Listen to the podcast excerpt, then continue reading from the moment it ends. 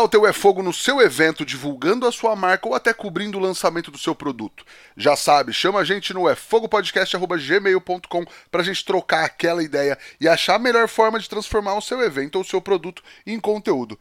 É isso aí, então vamos lá. Boa noite pra quem é de boa noite bom dia pra quem é de bom dia. Vamos tacar fogo nessa parada que tá no ar mais um É Fogo, meus amigos. Somos apaixonados pelo fogo, apaixonados pelo desafio de domar o fogo e usá-lo como aliado. Eu sou o Rodrigo Peters e é essa paixão e respeito que trazemos para o É Fogo, um podcast de entrevistas onde o churrasco é tratado como hobby, mercado e paixão.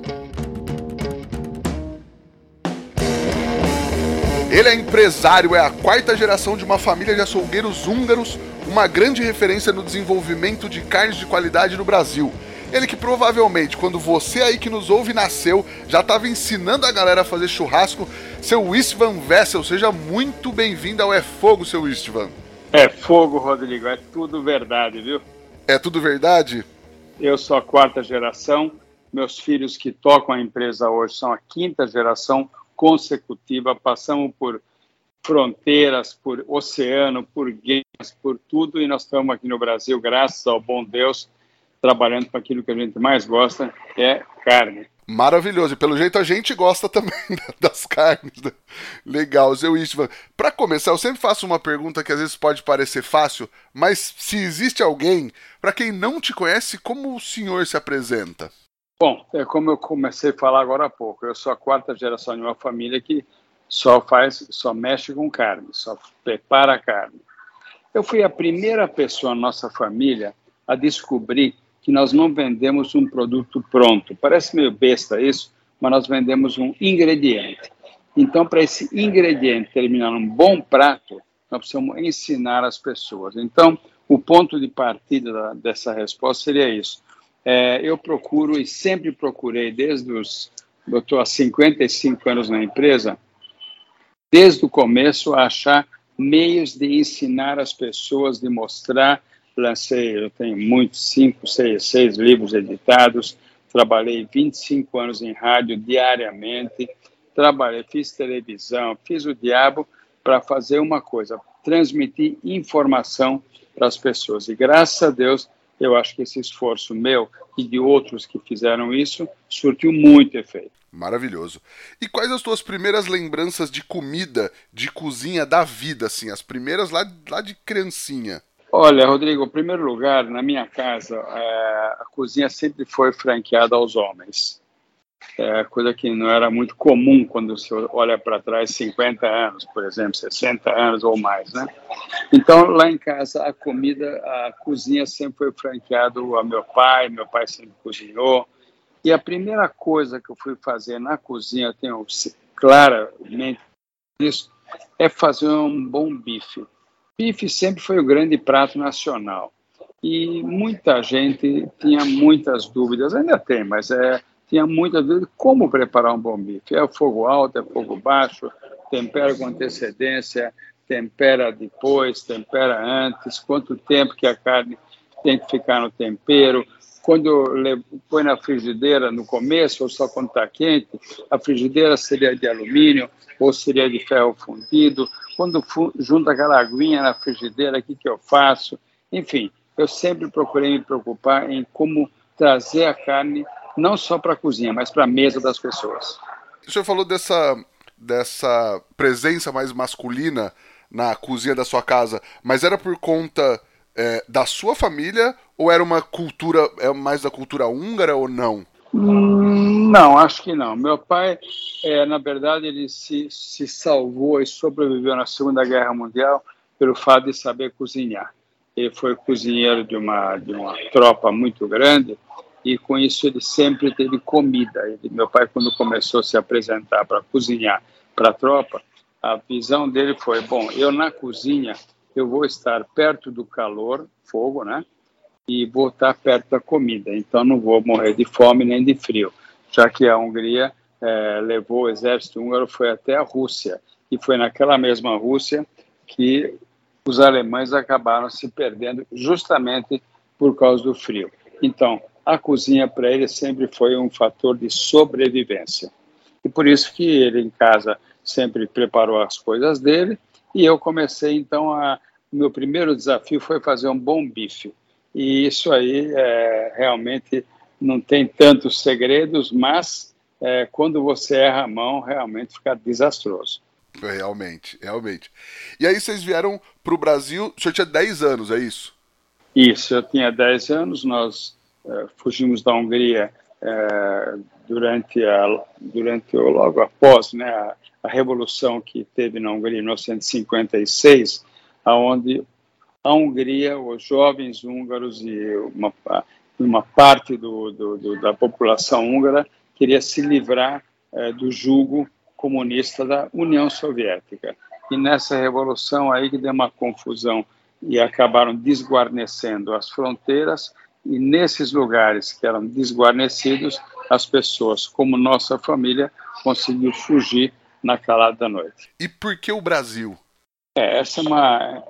É, sabe, Deus existe, né, Rodrigo? Então, você sabe, né?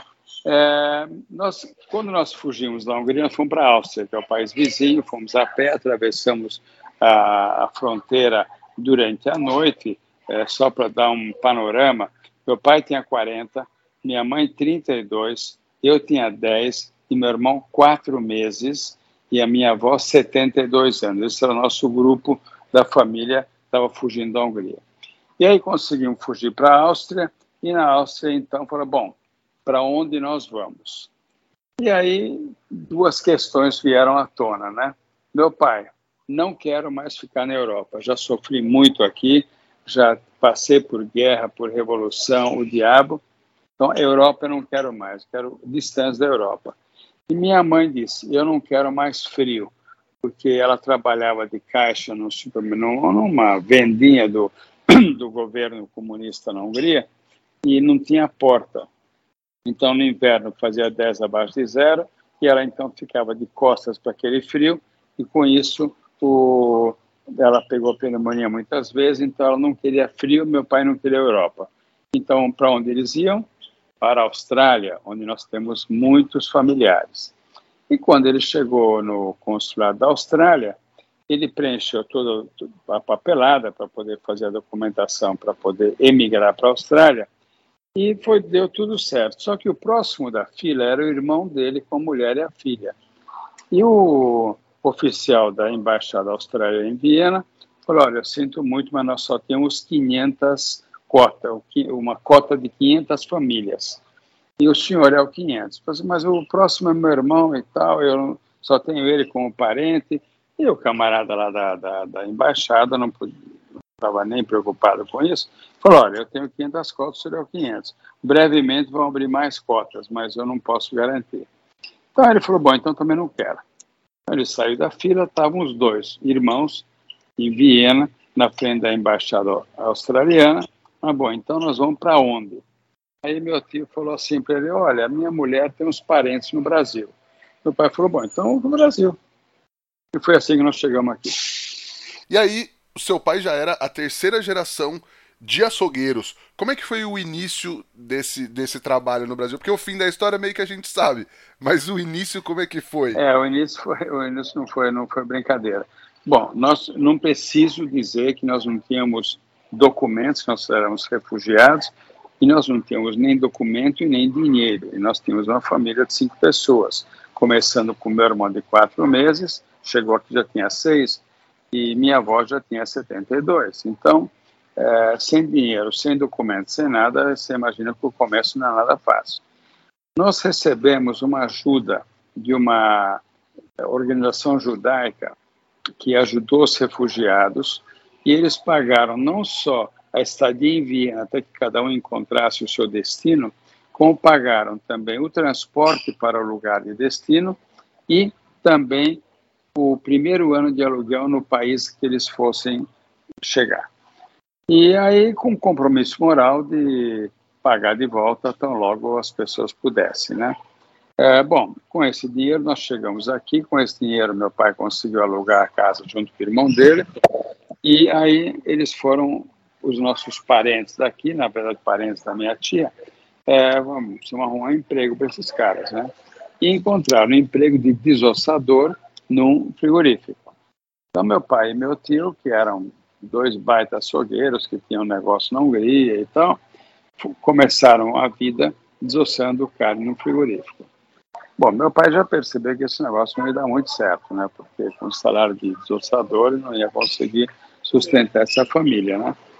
E aí é, ele saiu desse frigorífico, arrumaram para ele um emprego no açougue e desse açougue ele foi trabalhar na Vilex. A Vilex era o supermercado de luxo uh, da época uh, em São Paulo. Seria para quem é de São Paulo a Casa Santa Luzia. Era lugar de alimentos finos, bebidas maravilhosas, queijos especiais. E essa Vilex, nessa Vilex, com o balconista, ele percebeu a qualidade do consumidor classe AB no Brasil, que ele não conhecia, porque na Hungria, mesmo classe AB, que aliás depois da guerra não existia, estava todo mundo uh, realmente muito, muito pobre, né? E em função disso, as pessoas não, não, não queriam saber se ele pediu meio quilo de carne, se você cortou 600 gramas, e infelizmente ele tem que cortar os 100 gramas que sobraram, porque eles não iam levar. Aqui no Brasil, lá na Vilex, meu pai viu os balconistas do lado, o cliente pedia é, um quilo de filé mignon, ele cortava, dava um quilo e trezentos, e o pessoal, o cliente falava assim, não, tudo bem. Meu pai falou, o que quer dizer tudo bem? Não falava português, né? Não, tudo bem, pode deixar esse, essa não tem problema. Ele falou, nossa, o consumidor brasileiro é uma coisa maravilhosa, nunca tinha visto desse jeito. E assim ele acabou é, novamente com um empréstimo é, alugando um imóvel onde tinha acabado de fechar um açougue recentemente aberto e tudo novo, e ele acabou é, comprando esse açougue e conseguiu então é, começar a trabalhar.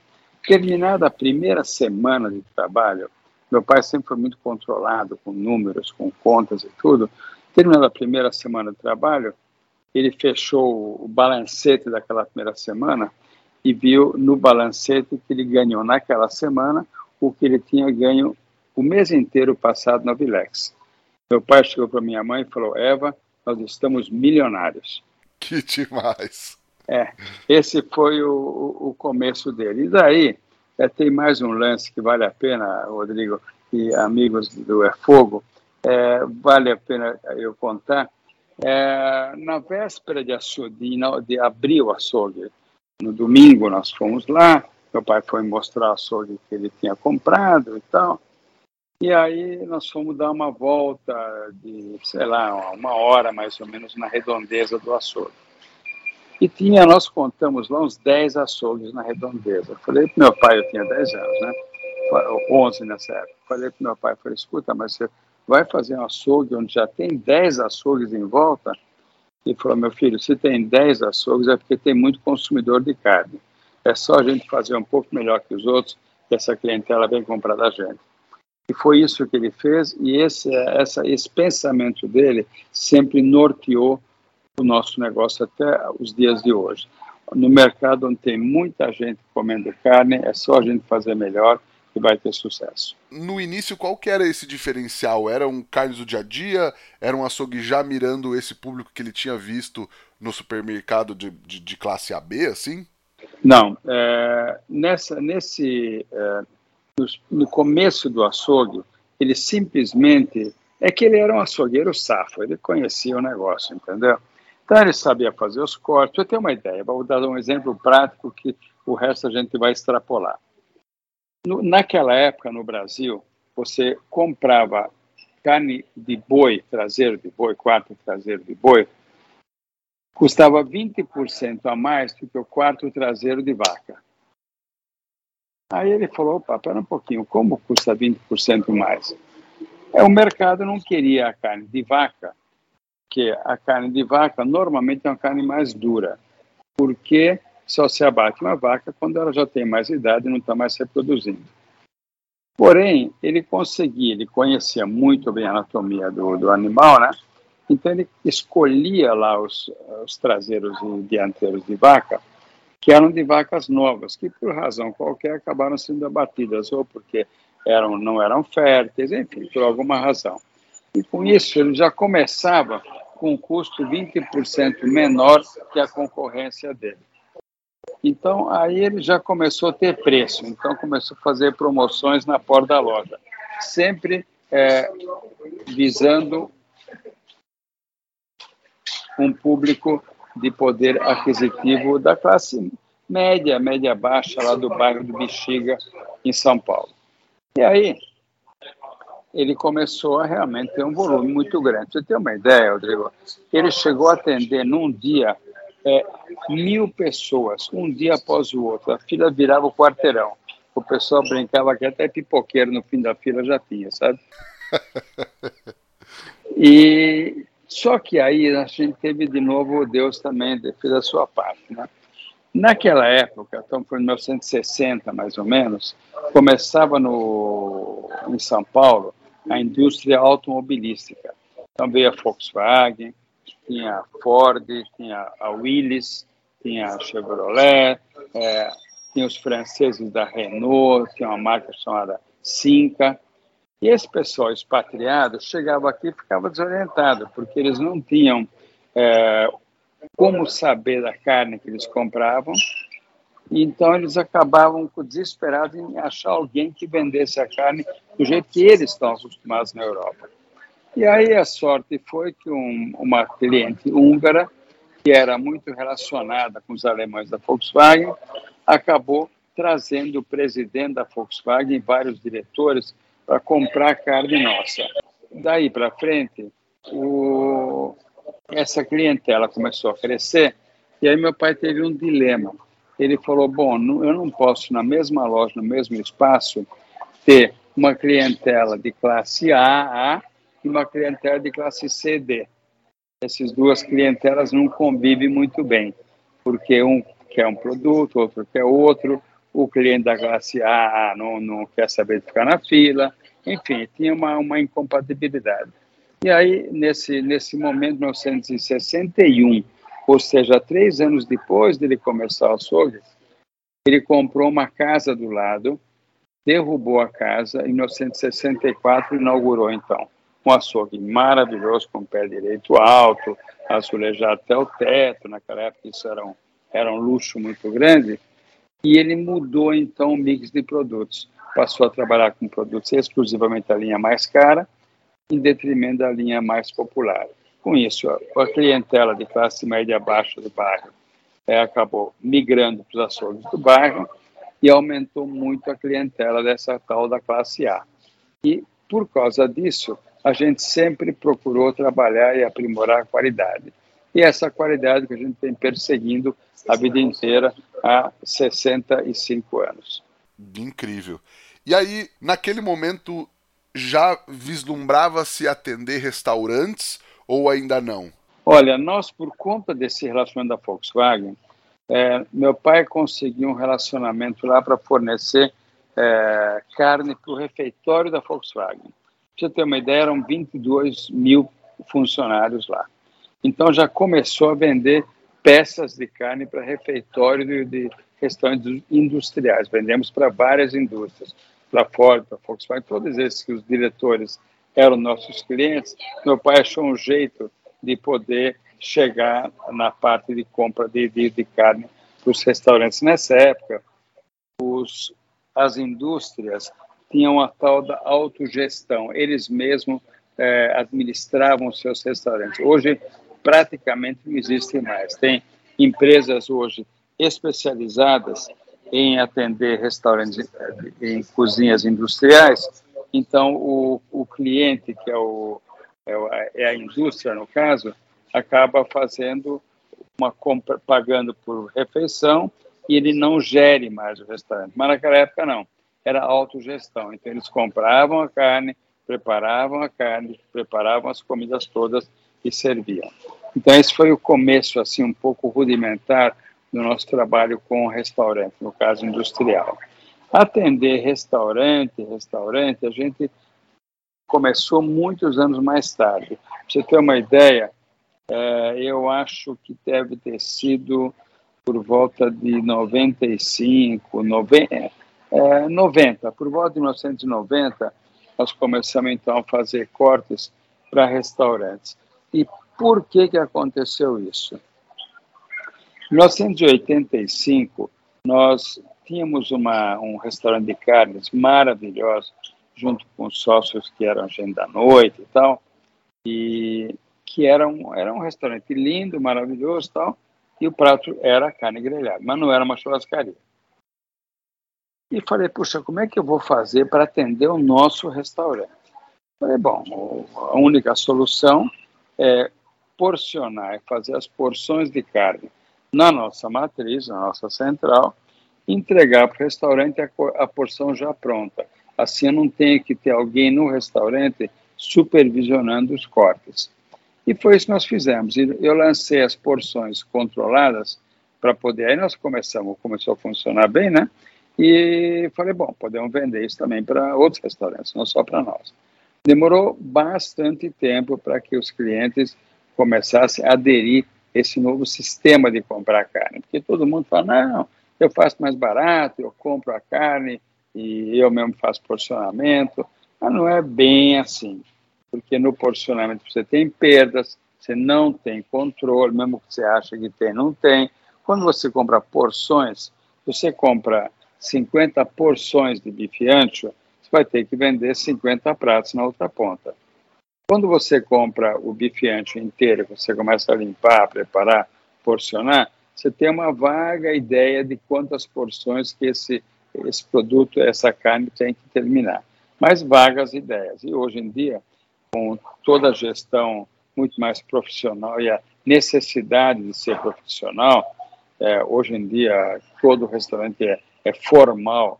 Naquela época, o restaurante em grande parte era informal, quer dizer, trocando em miúdos, não dava nota, tá? Então, não dando nota, não pagava imposto, né?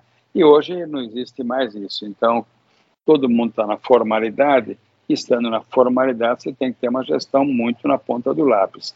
E a única maneira de você ter isso é comprando carne em porções e vendendo a carne em porções. Justo.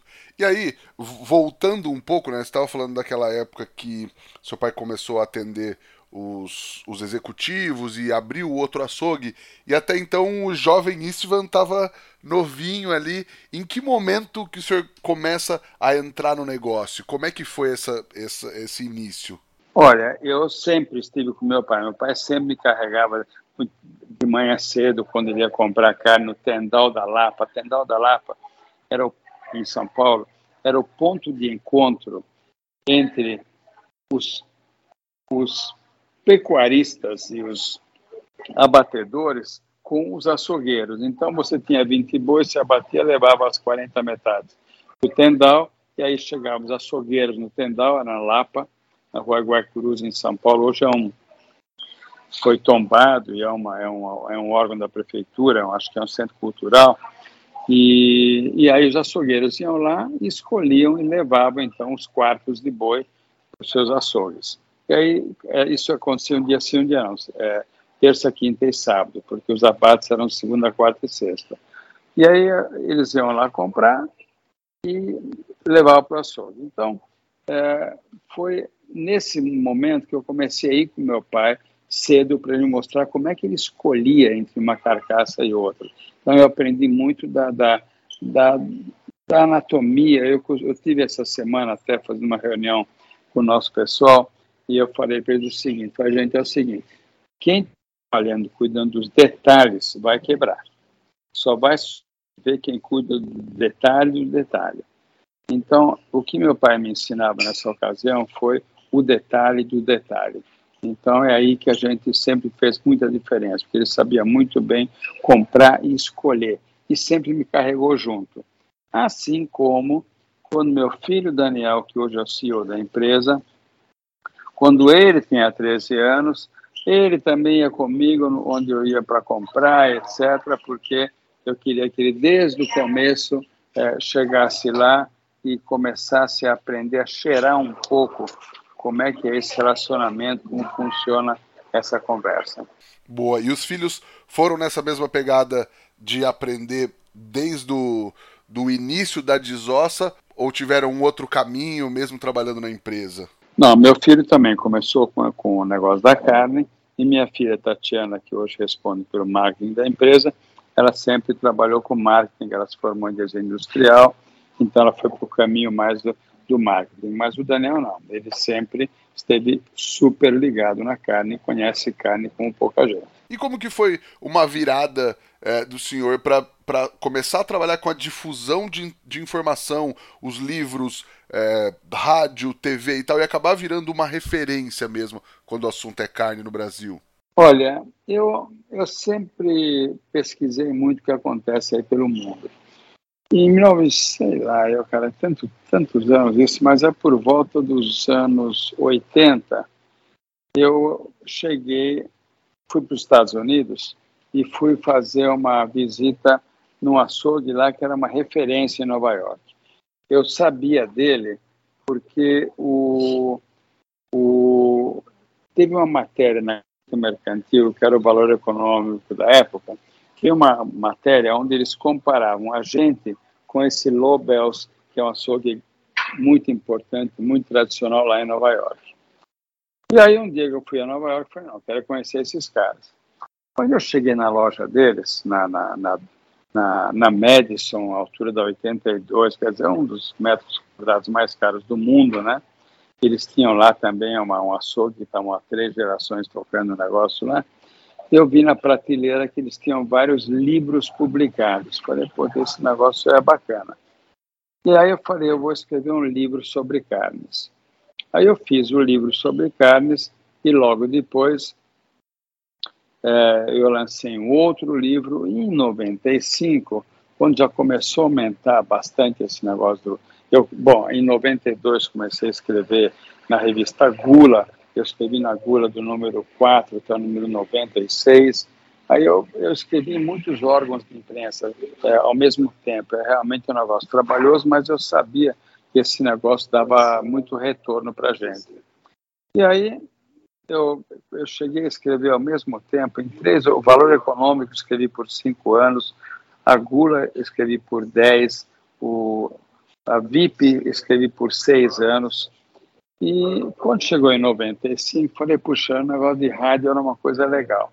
Aí eu liguei para a Rádio Eldorado, que na época era rádio muito bacana aqui em São Paulo, e fui falar com o diretor de jornalismo deles. Falei, escuta, eu estou querendo propor para vocês fazer um programa de rádio uh, falando de gastronomia. Eu não queria só carne, queria estender um pouco mais. E o cara falou, mas será que dá para, sei lá, primeiro mês, dois meses, tá dá para sustentar esse negócio?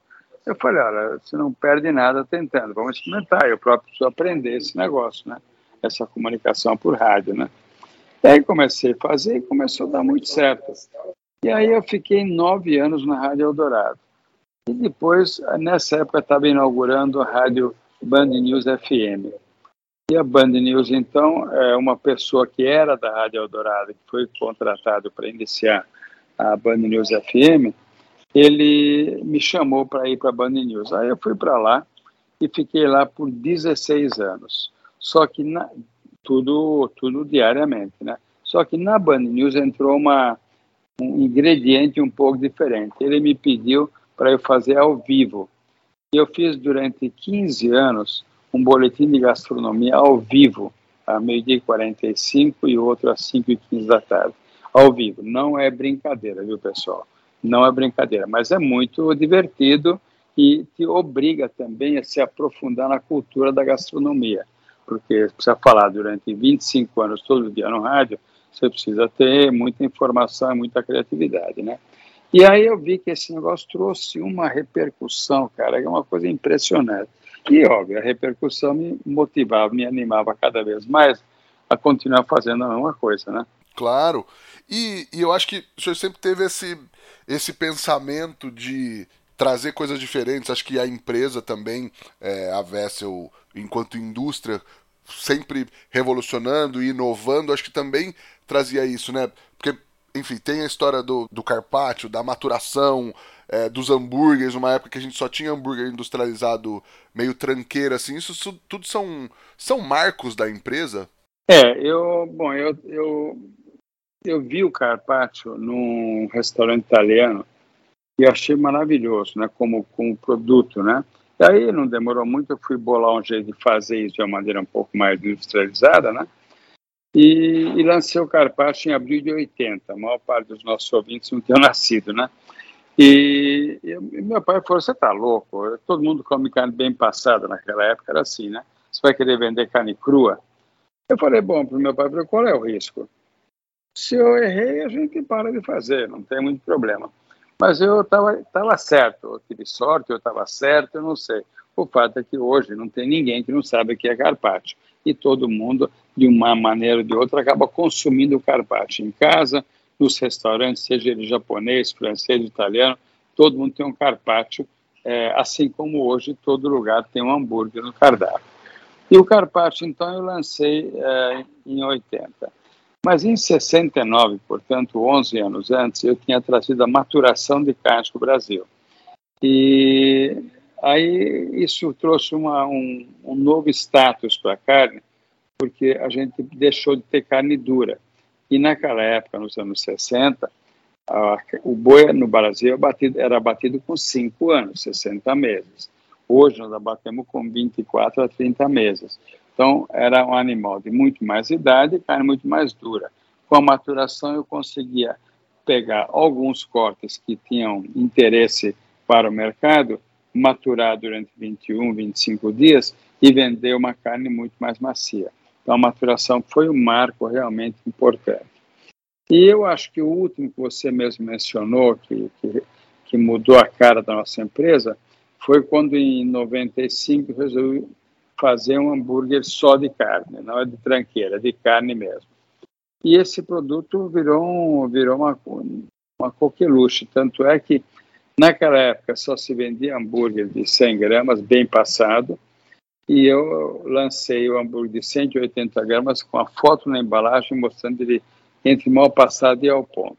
Que era uma, era uma heresia naquela época. Mas eu falei, bom, se as pessoas estão comendo carne ao ponto, por que não comer hambúrguer ao ponto? E acho que essa, esse conceito aí acabou pegando, tanto é que hoje você vai nas hamburguerias, seja em Bauru, seja em São Paulo, interior da Bahia, é, você vai querer gente comendo hambúrguer bem suculenta, bem rosado, bem vermelho no meio. Com certeza. E eu tenho que fazer um, um, um, testemunho muito rápido aqui, seu Istvan, porque se hoje eu tenho um restaurante, trabalho com hambúrguer há, há 10 anos, o meu começo foi muito engraçado, porque eu, eu, traba, eu morava em Sorocaba, eu morei dois anos em Sorocaba, e numa época eu tinha um blog, que foi o meu começo também, um blog de sanduíches e hambúrgueres, e eu conversava muito com o pessoal de São Paulo, e o Cláudio Baran, do Burger Fest, me chamou para participar, ele me chamou para participar em 2013 da primeira feirinha que teve porque ele chamou. Eu fui de... lá, na Praça Benedito Calixto. Exatamente, em novembro de 2013. E ele me chamou enquanto blogueiro. Tinha blogueiros, tinha o Guia do Hambúrguer, tinha, tinha várias pessoas. E a Vessel era patrocinadora, então eu fui lá uma semana antes buscar na casa dele, que ele tinha guardado na casa dele. Eu, é, como eu era fora de São Paulo também, eu fui na casa dele buscar as carnes, levei para Sorocaba, moldei, levamos, e deu sold out. Eu fiz na época um hambúrguer dentro do Acarajé, olha isso, ele tá em Salvador. Estou em Salvador, a terra do acarajé, né? Exatamente. a gente fez uma brincadeira na época, foi um, um, barulho, mas foi o meu começo, a primeira vez que eu fiz e vendi hambúrguer é, profissionalmente, assim. Vai fazer quase 10 anos agora, esse fim de ano, e foi com, com hambúrguer da Vessel. E era blend de fraldinha, que era a moda da época, né? É, é foi o primeiro hambúrguer que eu lancei. E o senhor gosta de hambúrguer, de comer hambúrguer até hoje? Pô, sabe que eu como hambúrguer toda hora, né? Outro dia, semana passada, né? Eu uma, uma reunião, acabou atrasando muito a parte da, da manhã. Eu falei, olha, eu estou perto do Buzina aqui, os meus amigos lá de, aí da, de Pinheiros, né? Falei, quer saber, eu vou dar uma paradinha de 15 minutos para comer um hambúrguer.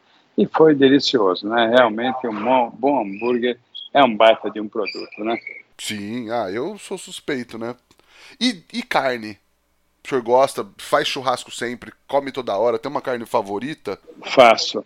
A, a, carne favorita vai mudando ao longo dos anos, né? Porque hoje a minha carne favorita não é aquela que era a carne favorita 10, 20 anos atrás. Hoje, para mim, tem duas carnes que eu gosto demais. Uma é o bife de tira, é o costela de tira do dianteiro, que é uma costela deliciosa, muito entremeada de gordura, muito larga de carne, muito boa. Então, essa costela dianteira cortada em tiras. E a outra, bom, tem mais um, tem três. Vai. Outra é o flat iron, flat iron que é uma parte da paleta de boi e que é muito boa, muito boa hoje, não era muito boa sempre, porque, como falei, hoje a carne é totalmente diferente do que era no passado. Então, você tem é, carnes mais macias, mais marmorizadas, é, melhor sabor. Então, o, o, o, flat iron, que é uma parte da paleta do, da raquete, que é o corte em português, é, antigamente era uma carne dura, hoje é uma carne saborosa, deliciosa. E a terceira seria o Denver, que é aquela capa do A100, que também no passado era chamada de carne de segunda, veja só. E hoje é uma carne maravilhosa. É, todas eu assino embaixo, viu? Todas muito boas. E qual que é a melhor carne para fazer um guiache leveche? Hum, você tá com a pronúncia húngara muito boa. Você é de família húngara, não? Eu não sou. Eu, meu, meu irmão fez intercâmbio na Hungria e pelo menos o Guyash Levesh eu sei falar. Você tá brincando, mas que mundo pequeno. Olha, para mim o Guyash Levesh tem que ser feito com músculo, viu? Não tem, não tem outra carne tão boa com músculo.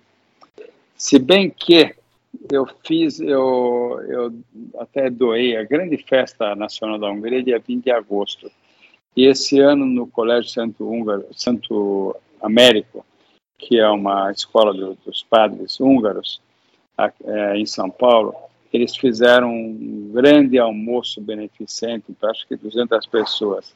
E eles me pediram a 100. Então, mandei o a 100 cortado em cubos e foi um sucesso. Realmente ficou maravilhoso. Mas eu, quando eu faço em casa, eu vou no músculo. Que, para quem não sabe, é um, é um cozido, né? Então, acho que o músculo também tem toda essa adição do, do colágeno na carne que vai fazer diferença ali, né? Exatamente isso. Olha, eu, eu brinco dizendo que todo país tem seu cozido e tem seu picadinho, né? Então, tem os picadinhos de vários países do mundo, cada um faz o seu, e o cozido também. Tem o espanhol, tem o português, tem o francês, tem o inglês, tem o brasileiro tem o argentino, que é o pucheiro, e os húngaros, o cozido dos húngaros é o guyash que é uma sopa de goulash, na verdade. O que, que a Vessel vai inovar agora daqui para frente? Ou o que, que a Vessel está mirando é, nesse momento no Brasil que, enfim, a gente está com um baita trabalho de, de carne de qualidade, a gente está num momento, acho que só de crescimento da carne de qualidade no Brasil. O, o que tomou conta da nossa empresa nos últimos 20 anos foi o hambúrguer. E a gente está é, vendo também, eu como eu falei, eu lancei esse hambúrguer só de carne, ninguém fazia isso em 1994. É, eu lancei com 180 gramas, que era um tamanho realmente enorme, já que todo hambúrguer do Brasil era 56 gramas. Até hoje, a maioria é 56 gramas, aquela, você falou, aquela mistureba de eu passei no supermercado agora aqui em Salvador, mostrei para o nosso distribuidor aqui a nossa lista de ingredientes do produto. Nossa lista só tem duas coisas: carne e gordura bovina. Falei, agora vamos olhar a lista de ingredientes desses produtos industriais. Não, não importa qual é a marca, que é tudo igual, né?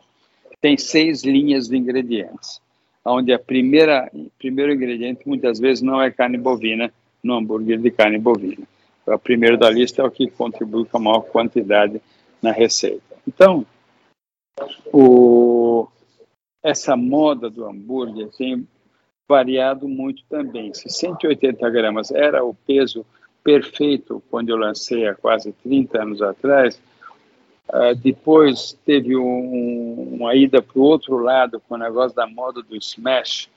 O smash burger é um sanduíche gostoso que não é hambúrguer porque na hora que você amassa e fica aquela coisa fininha e derrete aquela gordura na chapa, ele vira uma renda, né? O sabor é muito bom porque tem aquele sabor todo do, da reação de Maillard, né? Porque ele dá aquela tostada gostosa. Mas eu acho que não é hambúrguer, ele falta carne para você mastigar. Então, baixou para esses hambúrgueres de 40 gramas, que ele é esmechado, vai para falar em português de hoje, né? em cima da chapa e fica muito fininho e muito tostado e tudo bem, muita gente gosta. Mas o hambúrguer hoje, os mais populares para mim, o que eu também mais gosto, são os de 120 gramas para fazer dois no pão, com queijo no meio dos dois hambúrgueres, fica delicioso, não fica um escorregando em cima do outro, ele fica muito gostoso. E o outro é o de 150 a 160 no máximo. Eu não tenho consumido muito hambúrgueres acima de 160 gramas, porque eu acho que é, é, é a conta certa, é o para mim, né? É o que eu gosto hoje. Sei lá, não me comprometo com amanhã. Hoje, o que eu gosto é esse. Legal. E a Vessel tá trabalhando nesse sentido também, de hambúrgueres nesse, nessas gramaturas? É, nós temos uma linha enorme. Estava agora com o nosso distribuidor aqui é, em Salvador e eu, eu levei para eles, para eles conhecerem nossa linha de flow pack. São esses é, esses hambúrgueres embalados individualmente que o supermercado vende de um em um, não está na caixinha, está naquela embalagem de flop, é aquele plástico que imprime maravilhosamente bem. E aí o, o, nós temos de 90, 2 de 120 e 3 de 160. Então, uma linha grande. Então, eu acredito muito nessa coisa individual, porque você também pode ter na sua casa, é, ah, eu gosto de hambúrguer grande, tá bom, então você pega o 160, mas eu quero o pequeno, então você pega um de 120. Então, dentro da própria casa, oferecer essa liberdade de cada um escolher aquilo que mais gosta, acho um negócio muito legal também. Então, nós temos essa linha toda de gramaturas que vai desde o pequeno até os mais robustões. Sim, e eu achei muito curioso, porque a gente já tinha combinado de gravar e no fim de semana, agora no feriado, eu fui na casa da minha mãe, eu abri o freezer e tinha lá uma caixa de hambúrguer da Vessel, que ela vai comer, ela não come sempre, mas come de vez em quando, mas tinha lá para quando ela quiser, falei, beleza, pelo menos é um hambúrguer bom, né? Pelo menos é carne. Olha, manda um beijo para ela, fala que o Esteban Vest está agradecendo pessoalmente para ela, viu? Maravilhoso. Ela ouve o podcast, eu não vou nem falar, com certeza ela está ouvindo a gente, seu Esteban. então tá bom. E aí, é, hoje, como eu estava falando, a gente tem um, um baita trabalho é, de qualidade na carne brasileira.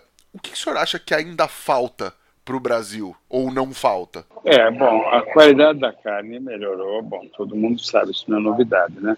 Melhorou uma barbaridade nos últimos 10 anos, mais ou menos. E essa qualidade hoje está para e passo com as melhores carnes, que para mim ainda são as uruguaias e argentinas, né? E o, a carne brasileira está nessa linha aí. Pode melhorar? Sempre pode. O, o, tipo de confinamento que nós fazemos, que é mais ou menos os últimos 90, 100 dias, é, da criação é, tá, ainda ma mantém a carne com o sabor do pasto, que é uma coisa fundamental, diferente da carne americana, que é super macia, super marmorizada, super bonita, só que não tem gosto de nada, porque praticamente ele é criado que nem porco e galinha só no milho, só no grão, né? A grande parte do, da criação do boi é no pasto, e no final, dos últimos três meses, últimos 100 dias, é que ele passa então a, a, a ser alimentado com grão, o que vai dar um marmoreio, vai dar uma gordura necessária, tanto entremeada como a de cobertura. Então nós temos realmente hoje uma carne muito, muito boa. E aí, seu Istvan, o senhor foi é, de uma primeira geração dessa difusão da carne de qualidade aqui no Brasil, do churrasco, da personalização, da personificação, da carne com nome e sobrenome. É, o senhor acha que hoje isso faz falta, tá faltando, ou a gente está, de repente, aparecendo novos nomes daqui a pouco? É, veja só, mudou um pouco uh, a direção, né? É, porque antigamente eu tinha duas pessoas que falavam de carne de qualidade, eu e o Marcos Bassa. O Marcos, infelizmente, faleceu há uns 10 anos atrás, mais ou menos, e, e aí sobrei eu para falar de carne. Mas é, o que aconteceu que não tinha 10 anos atrás, esse monte de churrasqueiro fera que hoje tem no mercado. Então, hoje, muita gente que fala de carne não está no mundo do negócio de carne, mas está no negócio de churrasco e do hambúrguer. E hoje tem uma turma aí que, pelo amor de Deus, né? Pessoal estudioso, pessoal que, que já está fazendo a, a, grande diferença. Então, são é, todos é, gente jovem, dos seus, sei lá, de 20 a 40 anos de idade, e que estão revolucionando o preparo e o cuidado uh, com a carne. Então, se não são os açougueiros que estão levando, uh, ou os frigoríficos que estão levando as inovações, hoje as inovações ficaram mais por conta do pessoal do ramo de hambúrguer, restaurante, churrascaria, evento de churrasco. Bom, tem evento de churrasco hoje de 30 mil pessoas, né? Então é uma coisa de louco, né? Nós participamos há um mês atrás do, da churrascada, é uma coisa de louco, né? São milhares de pessoas doentes para comer carne grelhada. Então isso acabou popularizando uma coisa bárbara quando popularizou todo o negócio da carne.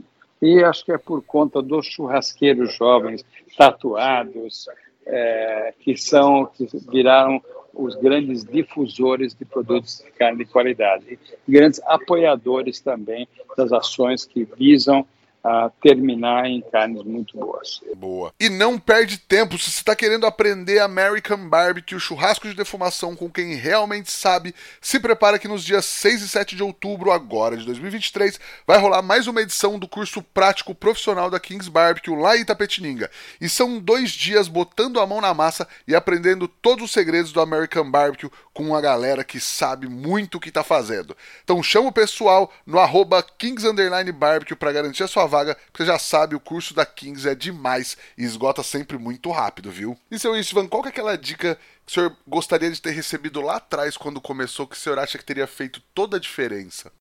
Olha, é, eu acho que a, eu, eu diria para você que a dica que eu falaria é muito mais do, do, preparo da carne do que da própria carne. Que na, na carne, meu pai me ensinou muito, eu ao longo da minha vida aprendi muito e desenvolvi bastante coisa. Mas eu acho que no preparo da carne é que as coisas mudaram completamente. Então, hoje, por exemplo, é meio que um pecado você salgar a carne antes. Hoje, o, a, a moda, o hábito é de salvar, salgar a carne depois dela pronta e essa ascensão nenhuma e dá um resultado maravilhoso, a verdade é essa, né?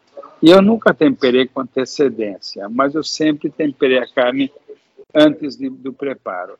E, cara, você sabe que eu, realmente eu concordo que a carne assada sem sal nenhum acaba dando uma, uma aparência, o, a reação de Maillard fica melhor e acaba dando um ótimo resultado. Então, se alguém tivesse me falado há uns tempo atrás, olha, esquece o sal antes e pega uma flor de sal, um sal é, moído e, e, coloca na carne pronta, realmente teria sido uma boa dica. Maravilhoso. Seu Istvan, e a gente chega no Lenha na Fogueira, onde teoricamente a gente fala de polêmica, mas o senhor já se meteu numa polêmica aí, porque a galera do hambúrguer, quando ouvi o senhor falando que acha que Smash não é hambúrguer, não sei não, porque tem uma galera que é bem, bem brava com essas coisas. Olha, mas eu, eu, é, sei lá, pode ser tradicionalismo meu. Mas o Smash, eu acho. É, tem, hoje tem o Smash e tem o Ultra Smash, né?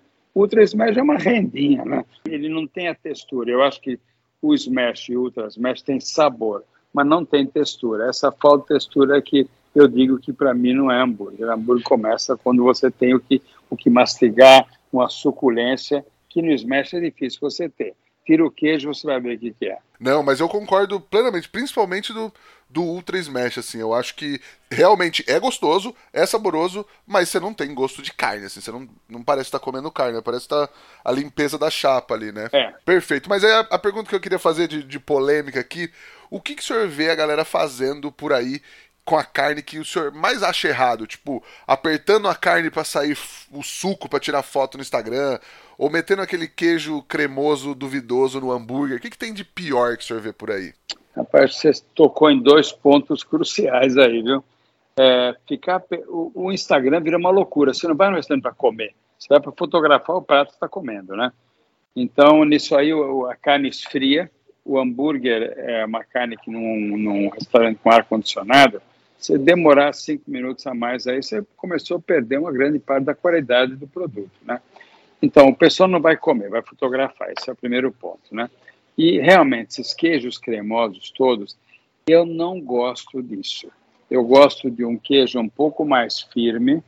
É, o único daqui eu gosto mais cremosa, assim, é quando você monta um hambúrguer com ovo pochê por cima, quando você corta, sai aquela a gema do ovo escorrendo sobre a carne. Gema de ovo é uma coisa deliciosa.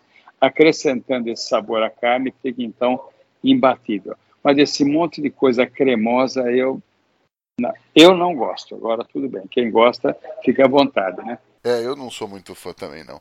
Mas aí chega então, seu Istvan, na nossa pergunta de um milhão de reais que transforma todo mundo em poeta aqui. O que, que o fogo significa para o senhor? Bom, em primeiro lugar, é, eu vou te contar uma coisa. Nós tínhamos um sítio perto de São Paulo e a, a, gente tinha lareira, não é na Vargem, é perto de São Roque, mais ou menos. E eu ficava olhando, eu não tinha televisão no sítio, mas na, na, nessa casa, mas eu ficava vendo televisão no, na lareira. Para mim, aquele fogo da lareira é uma coisa fascinante que hipnotiza, né? Então, o fogo da churrasqueira também é uma coisa linda.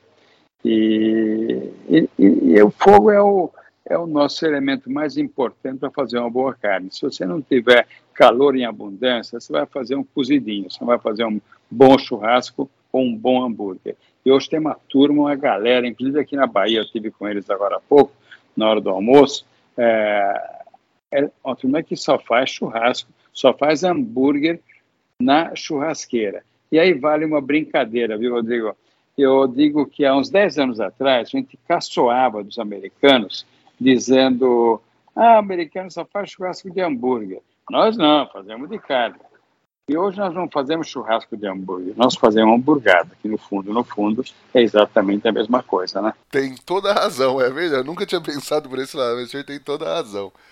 E seu Istvan, tem uma receitinha, uma dica, um truque para passar para a galera que está ouvindo a gente agora? Bom, é, eu falei, se nós formos falar em churrasco, eu acho que é um truque, mas o, o, mais importante são duas coisas. Primeiro, você terminou de assar a carne, não corta essa carne. Espera três, dois, três minutinhos para que essa suculência circule e se distribua bem no interior da carne. Isso é muito importante, não sair cortando a carne. E, por outro lado, tem uma outra técnica que eu gosto muito. Quando você tem uma casa tem uma churrasqueira para 10 pessoas, e você, de repente, convida uma galera de 20 pessoas. Mas como é que eu saio dessa, né? Eu não posso ficar horas e horas na churrasqueira, vai ter gente reclamando. Então, você pode pré-assar as peças de carne. Não é, não, não uma porção de bife ancho, mas peças. Então você pega a picanha, a fraldinha, a maminha, dá uma pré-assada. O que, que é pré-assar? É você colocar em cima de uma brasa bem intensa, tostar bem por fora, vai estar cru no meio e pode tirar da churrasqueira. Na hora que você quer servir, pode ser uma hora depois, duas horas depois, você, você adianta o expediente, você coloca essas carnes de volta na churrasqueira, agora menos quente, porque a parte de fora, o sabor, o aroma já está impregnado, e você só faz fazer o meio da carne que está cru passar para o ponto. Esse pré-assado que ajuda muito quando você tem uma galera grande para consumir um bom churrasco. Boa, ótimas, ótimas dicas. E o senhor tem alguma coisa para indicar para o pessoal assistir, ler ou visitar, seu Istvan? Olha, é, eu acho que tem uma série é, na Netflix que é de churrasco. Eu não estou lembrado do nome agora, mas é, é, fácil de achar. É muito interessante quando eles mostram aquelas aquele pessoal do Texas lá, eles fazem muito pit, né?